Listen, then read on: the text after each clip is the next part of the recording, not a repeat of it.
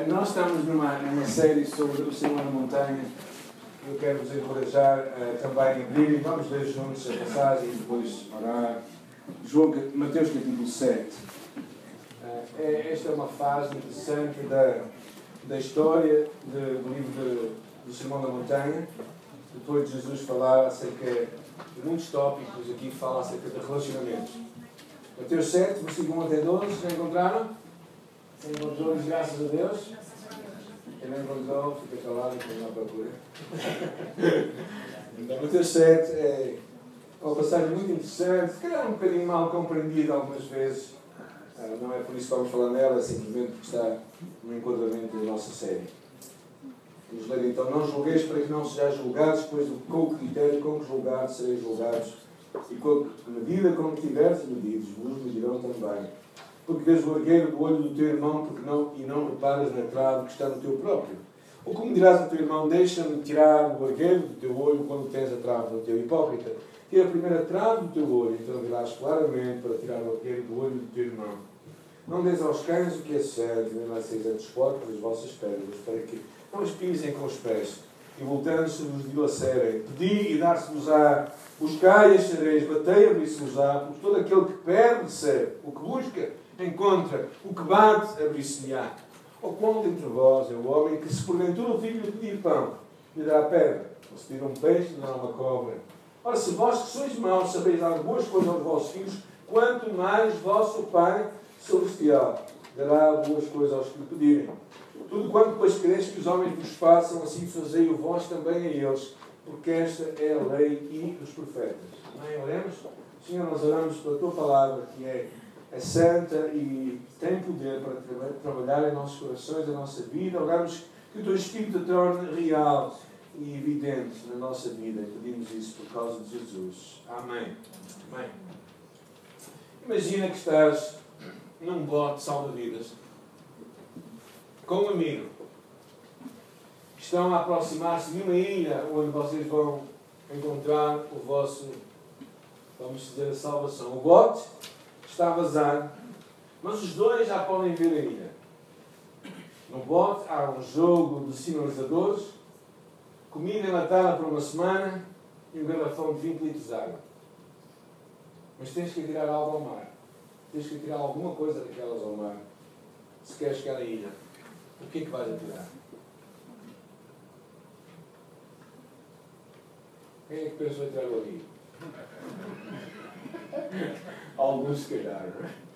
É, é curioso que, claro, as prioridades é que revelam as nossas escolhas, não é?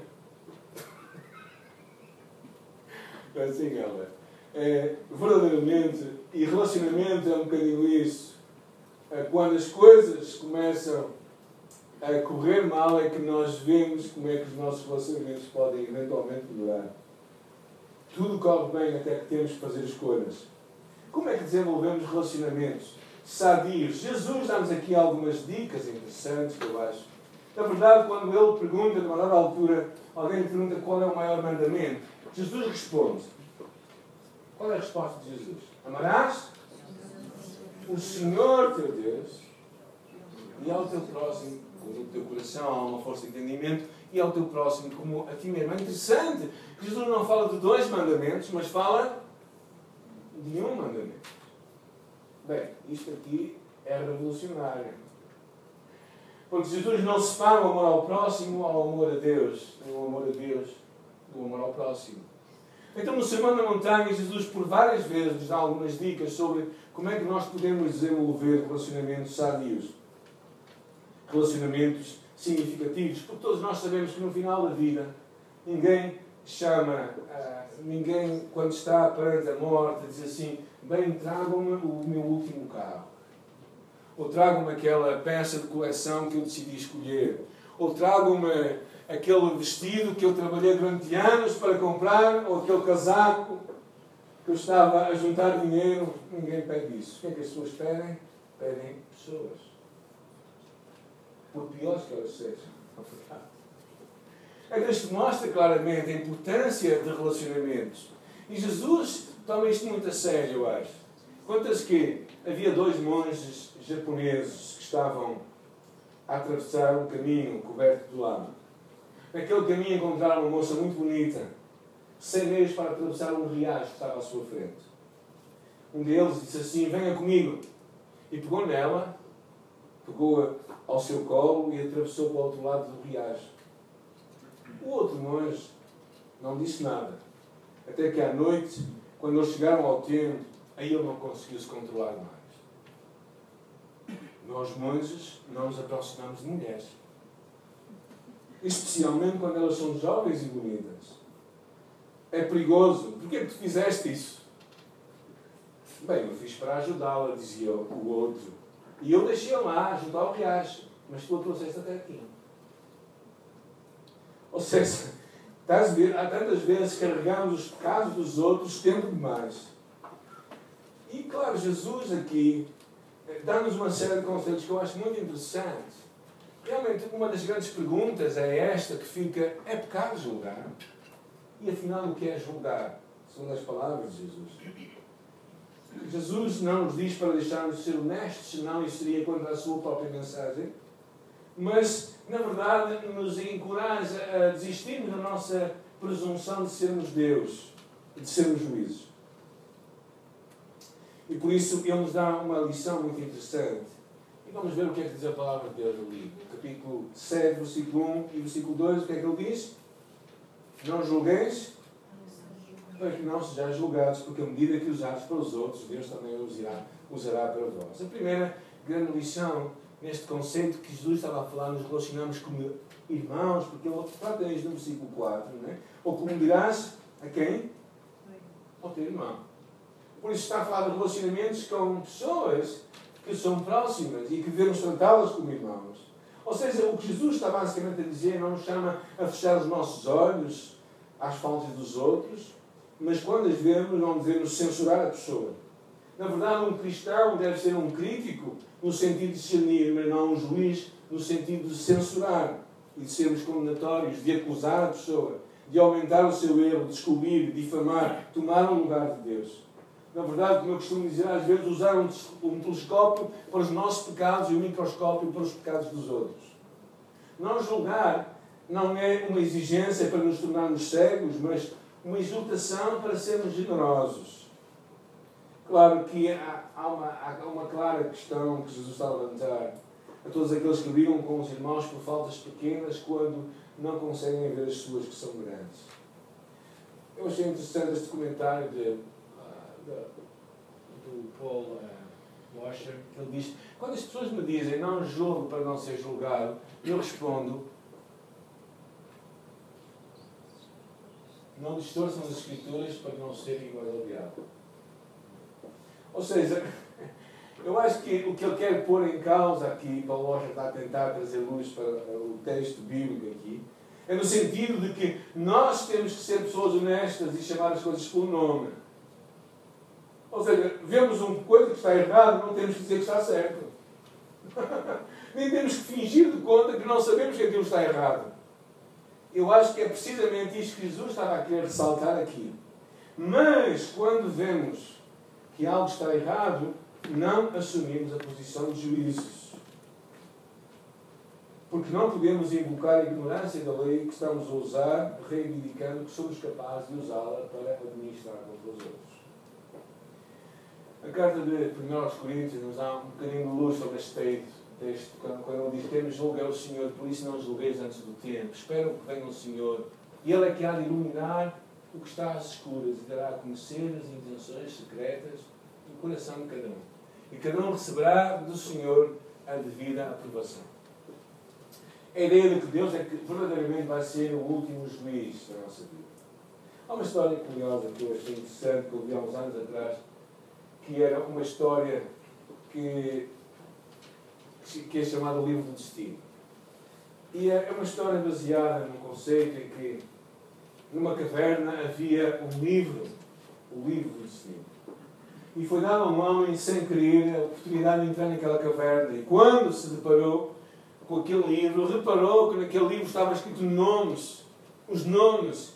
E, ele conseguiu identificar algumas pessoas e começou à procura dos seus vizinhos que ele menos gostava. Não sei se aqui alguém tem alguém que não gosta de algum vizinho.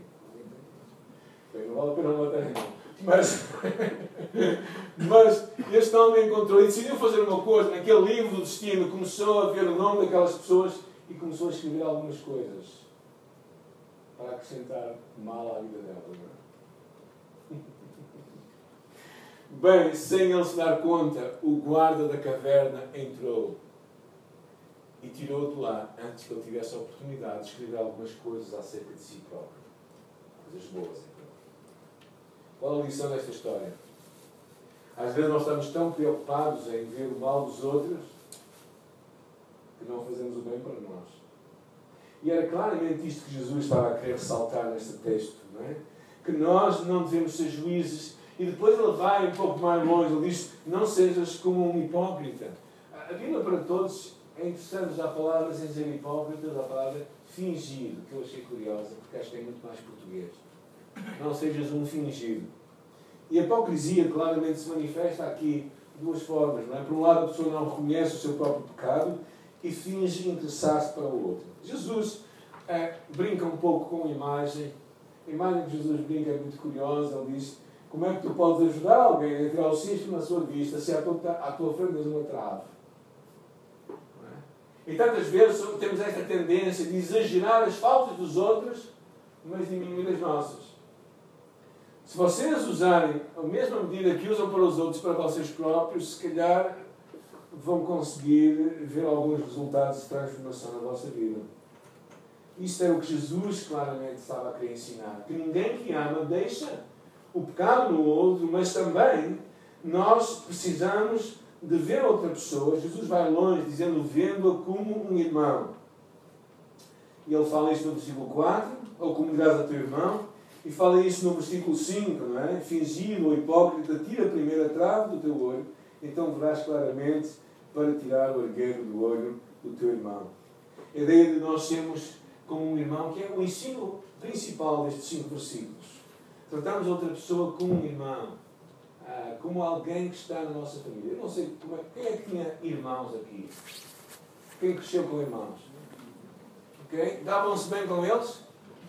João Luís? Não, mas tu eras mais novo, um bocado suspeito como eu, não é? Eras mais apaparicado como eu, possivelmente. Alguém que estava mal com os irmãos. E a Maria estava-se mal com a Cristina, não é? e a Jacinta com a Maria. É, bem, todos nós temos histórias assim, não é?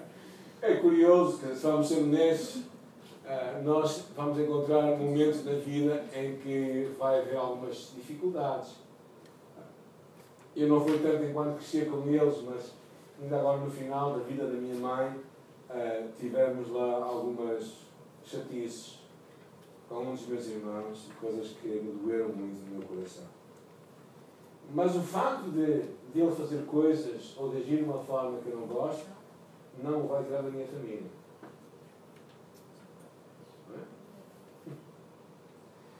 É? E é curioso que o livro de Provérbios, eu só pus aí a segunda parte do versículo, mas Provérbios 9 diz assim: Não repreendas o orgulhoso, porque ele vai ficar a odiar-te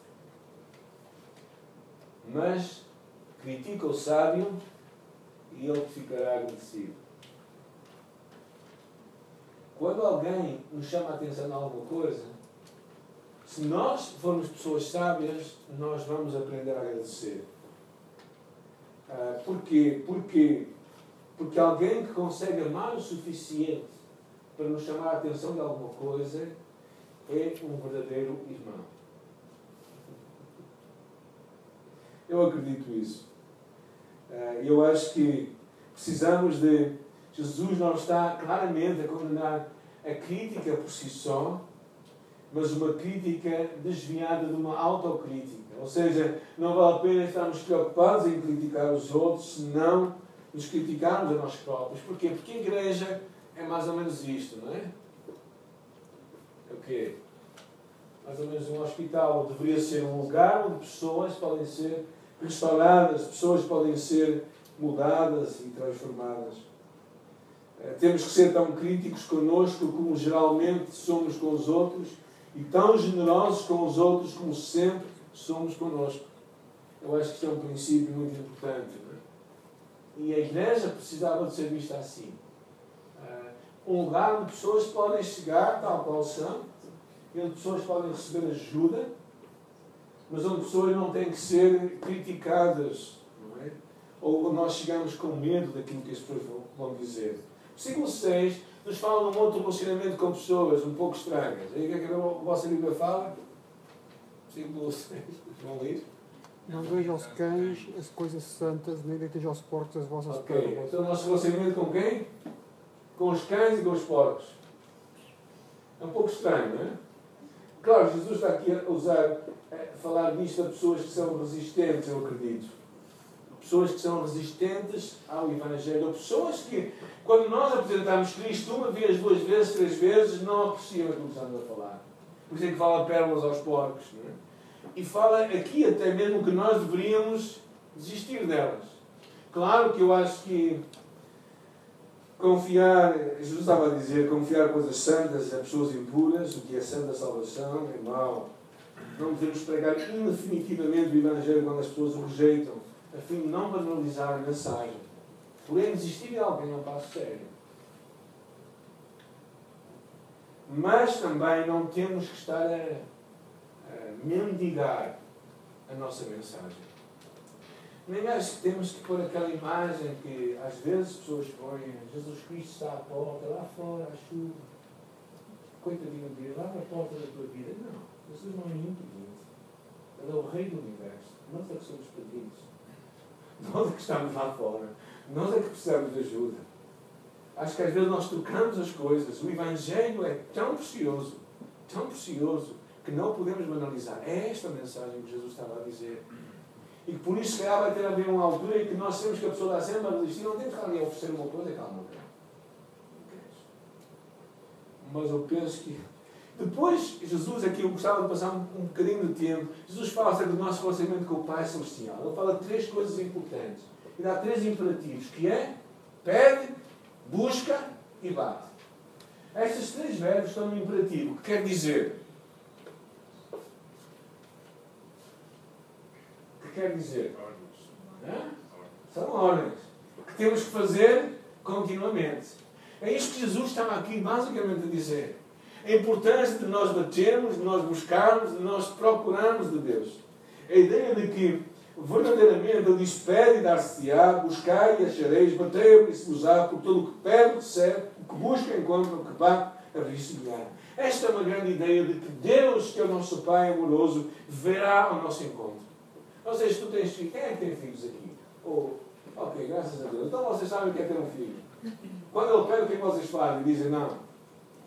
Às vezes. Mas quando vocês amam e podem, o que é que vocês fazem? Não. não eu sei que nós pais às vezes mais do que devemos dar. Não sei, não sei como é que será com os avós, mas sei que com os pais é assim. Eh, a ideia principal Jesus está aqui a falar é que assim como nós, e ele vai um pouco mais longe, nós que somos maus, damos boas coisas aos nossos filhos, Deus dá-nos muito mais. Mas às vezes há coisas que nós temos que bater continuamente. Bater, procurar de Deus, procurar com persistência, não desistindo. Às vezes, às vezes pessoas vêm aqui a este lugar e ficam contentes. Eu também fico contente, graças a Deus está construído, não está tudo pago, mas pronto. Com a graça de Deus vai-se pagar já. Mas, às vezes, pessoas não sabem a história. Nós começamos esta aventura quando? 2001. Na verdade, começamos esta aventura em janeiro de 2001. Num, num tempo. Lembra-se o que aconteceu em janeiro de 2001? Alguém se lembra daquela caminhoneta que caiu em, ali em Grandes Rios? foi essa altura mesmo, foi em janeiro, estava a chover, a chover, a chover, cá entre Em março. A tem que ir em março, mas choveu de janeiro até março, sempre. Ah, sim, sim. Será? Se foi em março, não, não lembro, mas sei que foi por essa altura, nessa mesma altura, não sei se foi em janeiro ou se foi em março ainda. Mas nessa altura nós vimos este terreno, eu vim com o padre Ismael, vir este terreno e ficámos encantados com o terreno, falámos com o construtor como o proprietário do terreno, que era um investidor, e o homem foi muito generoso, ofereceu-nos fazer, fazer os desenhos, os primeiros desenhos, entregamos na Câmara, esperou 5, 6 meses, E quando veio a resposta que sim, eu tive que dizer, Cheguedes, você sabe que nós queremos o terreno, mas não temos dinheiro. Basicamente foi isto. E nós esperamos, durante, nós acreditamos que no próximo ano Deus nos vai dar o dinheiro para pagar o terreno. Tínhamos 2.500 quando vimos o, terreno pela primeira vez e o terreno era para ser vendido a 125 mil. Uma pequena diferença.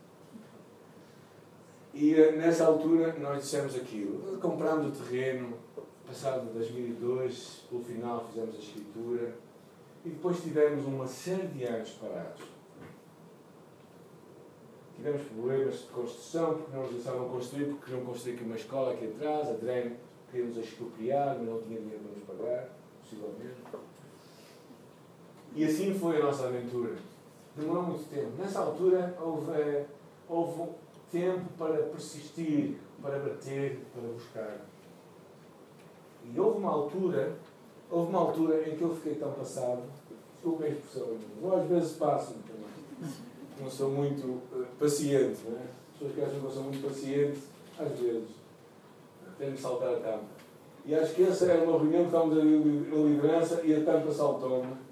E eu peguei no projeto de construção e, e lá no altar do nosso armazém, os armazéns também podem ter altar, onde Deus está, nós podemos derramar perante Deus, peguei no projeto, atirei para o chão.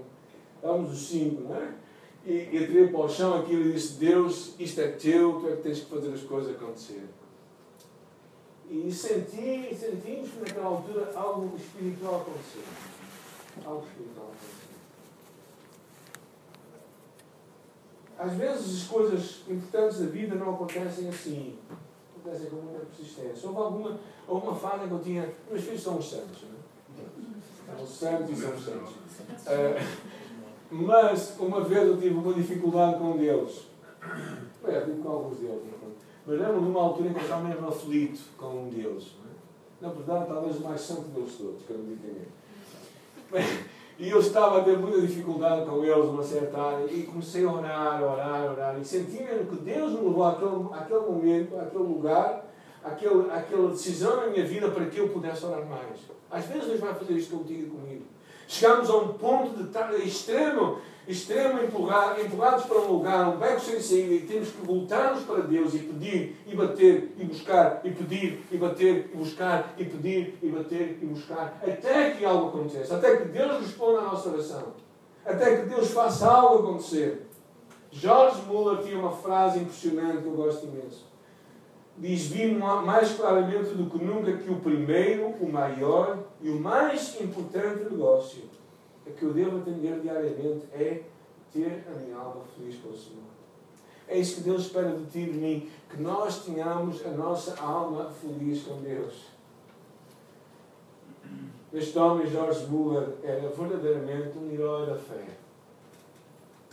Um homem impressionante, que no século, finais do século XVIII, Deus deu uma paixão para os órfãos da Inglaterra e na altura em que não havia um sistema de segurança social tão mau quanto o nosso. Não havia ninguém.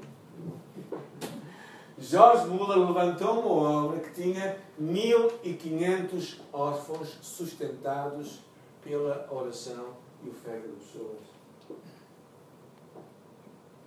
Um homem que orava a sério com Deus. Nós, eu tive a alegria de conhecer um homem grande de Deus aqui, muito perto de nós, o pastor de Machado. Papá, como chamavam, começou a obra. Tive a alegria de conhecer. Um homem que teve fé para acreditar no que Deus fez a partir dos anos 40. Na sua própria casa começou recebendo pessoas idosas e depois crianças. E começou uma obra de fé e de confiança em Deus. Deus está à espera que tu e eu sejamos pessoas que não deixamos de, orar, de pedir, de bater e de buscar, porque Deus é o nosso Pai. Deus quer verdadeiramente ir ao teu encontro, mas tu não podes desistir. Tu tens que buscar esse Deus, tu tens que te empenhar para que Deus responda. As grandes lições desta passagem, eu acho que é quando tu oras, tu, tu conheces o que Deus tem para ti, tu sabes o que Deus quer para ti. Quando tu oras, tu tens fé para acreditar que Deus tem poder e tem amor para agir. Quando tu oras, tu tens um desejo. E eu sei que se calhar alguns de nós já mais ou menos temos desistido de orar. Se calhar já dizemos, bem, o que Deus vai fazer, vai fazer. Eu acho que Deus, o que, claro, é soberano. Glória a Deus por isso. É melhor Ele ser soberano do que tu e eu sermos soberanos, senão só fazemos as neiras. Mas, um desafio que eu tenho para ti e que eu te questiono é este. Acreditas no, no amor de Deus? Acreditas que Ele é o teu Pai, amoroso? Eu acho que se calhar o maior flagelo das nossas igrejas é que deixamos de ter este relacionamento com Deus. Temos, passamos a ter um relacionamento com uma instituição, que nós chamamos de igreja, mas nós deixamos verdadeiramente de expressar esta ligação a este Pai amoroso. Porque é o que ele diz claramente, ora, o versículo 11 diz: Ora, se vós que sois maus sabeis dar boas dádivas aos vossos filhos, quanto mais vosso Pai Celestial, que está no céu, dará boas coisas àqueles que lhe pedirem. E é isso que te quero encorajar hoje. Não desistas de buscar a Deus. Não desistas de crer que Deus te ama, que Ele é o Pai amoroso, que Ele tem capacidade, poder e amor para vir ao teu encontro. Se tu pedires, buscares e bateres, pedires, buscares e bateres continuamente. A minha irmã orou pelo meu cunhado durante 15 anos, até que ele se converteu. Não desistas. Creia que Deus está presente. Aceita que Ele te ama. E busca a Deus. E Jesus, para terminar este episódio dos relacionamentos, termina com o versículo 12. Alguém pode ler?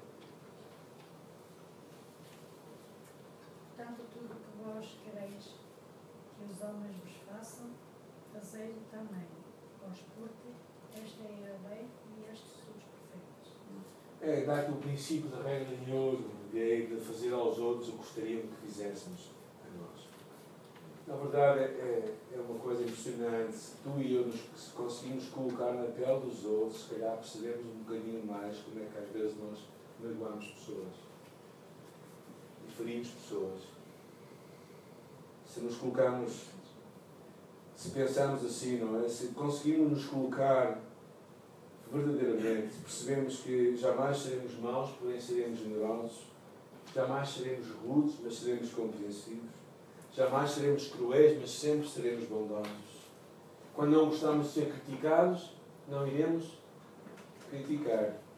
Quando não gostamos que pessoas tenham ressentimentos contra nós, não guardaremos ressentimentos contra eles. Quando gostamos que as pessoas apreciem o que nós falamos, fazemos, vamos apreciar o que eles fazem. É uma regra de ouro, na verdade, e é um segredo. Um segredo. Coloca-te na pele das outras pessoas e vais perceber um pouco mais. Eu hoje quero te encorajar. Eu acho que há dois grandes princípios aqui. Primeiro, a perceber-se que a vida cristã, Jesus não estava à espera que a igreja fosse um lugar de perfeição, senão nunca nos teria deixado isto aqui em Mateus capítulo 7. Por isso, Jesus preconizava e já antevia que haveria problemas em relacionamentos, dificuldades e atitudes, muitas vezes, que são mais de juízo do que propriamente de ajuda. Por isso, eu te quero encorajar primeiro a, a pensar para ti mesmo, não é? A pensar como é que eu posso ser de estímulo, de encorajamento para alguém. Como é que eu posso, não ignorando quem ela é, o que ela faz, e não dizendo que está bem ou que está mal, porque não é isso que Jesus nos chama a fazer. Jesus não nos chama a sermos pessoas ingênuas ou pessoas que não sabem avaliar, não. Mas ao mesmo tempo pessoas que são generosas e que procuram ajudar as pessoas a mudar. E é isso que Jesus basicamente está a dizer. Como é que eu posso ajudar alguém? E se calhar tu podes fazer isso. E se calhar a outra coisa que eu queria te perguntar nessa tarde, não é? Crês tu que Deus é capaz, não somente que é capaz, mas que Ele te ama o suficiente para responder à tua oração? Eu acho que isto é, é muito, muito importante, porque na minha vida eu tenho duas ou três coisas que eu preciso que Deus responda. Eu sei que são coisas completamente impossíveis para mim. Não estou a falar de dinheiro, estou a falar de relacionamentos, estou a falar de pessoas, estou a falar de coisas grandes que eu preciso que Deus veja, que Deus haja. E eu digo sinceramente, eu às vezes eu, eu penso para mim próprio, isto não vai acontecer nunca. E eu sei que isto não é verdade. Eu preciso de continuar a pedir, a buscar e a bater. A pedir, a buscar e a bater. E é isso que eu te quero encorajar nesta tarde também. Não desistas do que Deus colocou no teu coração. Não desistas disso. Mas procura de Deus, busca Deus, bata à sua porta, espera que Ele responda. E se calhar, quando menos esperar, vai perder a ti. E depois vais dizer assim, ainda bem que eu não desisti. E sabes, e mesmo que as coisas não aconteçam como tu esperas, não te esqueças, o amor de Deus não vai terminar nunca. E Ele virá ao teu encontro.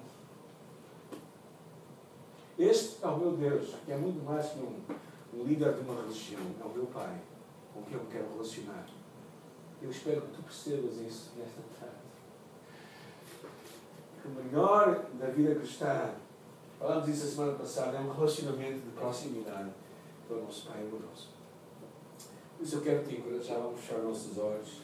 Se tu tens nesta tarde, olha, pôr o teu coração em ordem com alguém e libertar aquela pessoa e dizer, Senhor, eu liberto aquela pessoa, não vou ser mais juiz dela, vou aceitá-la e vou deixar, Senhor. Vou deixá-la. O que ela fez não está certo, mas eu não vou julgar, eu não vou condená-la. Mas, Senhor, eu entrego a Ti. Eu deixo que Tu mesmo trates com ela, Senhor. Por isso eu te encorajo nesta tarde a teres um, um ato de generosidade, um ato de amor como um irmão que se chega perto e que ama a pessoa verdadeiramente, que está interessado no seu bem, está interessado em que ela mude, mas que não vais forçar a mudança de ninguém, porque ninguém que força ninguém vai, acontecer, vai ter nada em troca.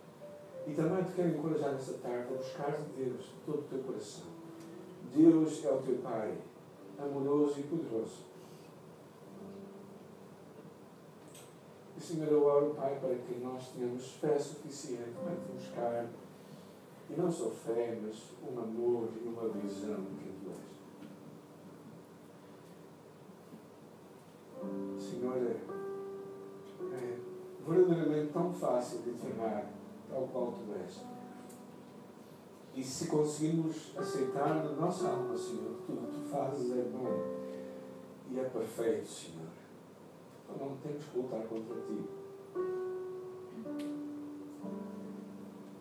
Eu te louvo, Deus, pelas perdas que tu me tens feito passar, pelas coisas que eu gostaria de que fossem diferentes, mas não aconteceram. Mas eu agradeço por isso, Senhor, de todo o meu coração. Te agradeço, Pai, pelas coisas que eu, que eu não tenho tido da tua mão no tempo que eu tenho procurado, Senhor. Porque eu sei que tu perfeitamente me darás no tempo certo, Senhor. E o Senhor dá-me simplesmente persistência e fé intrepidez e insistência, Pai, para não desistir de orar e de buscar a Tua face, Senhor, e de crer que Tu vais realizar.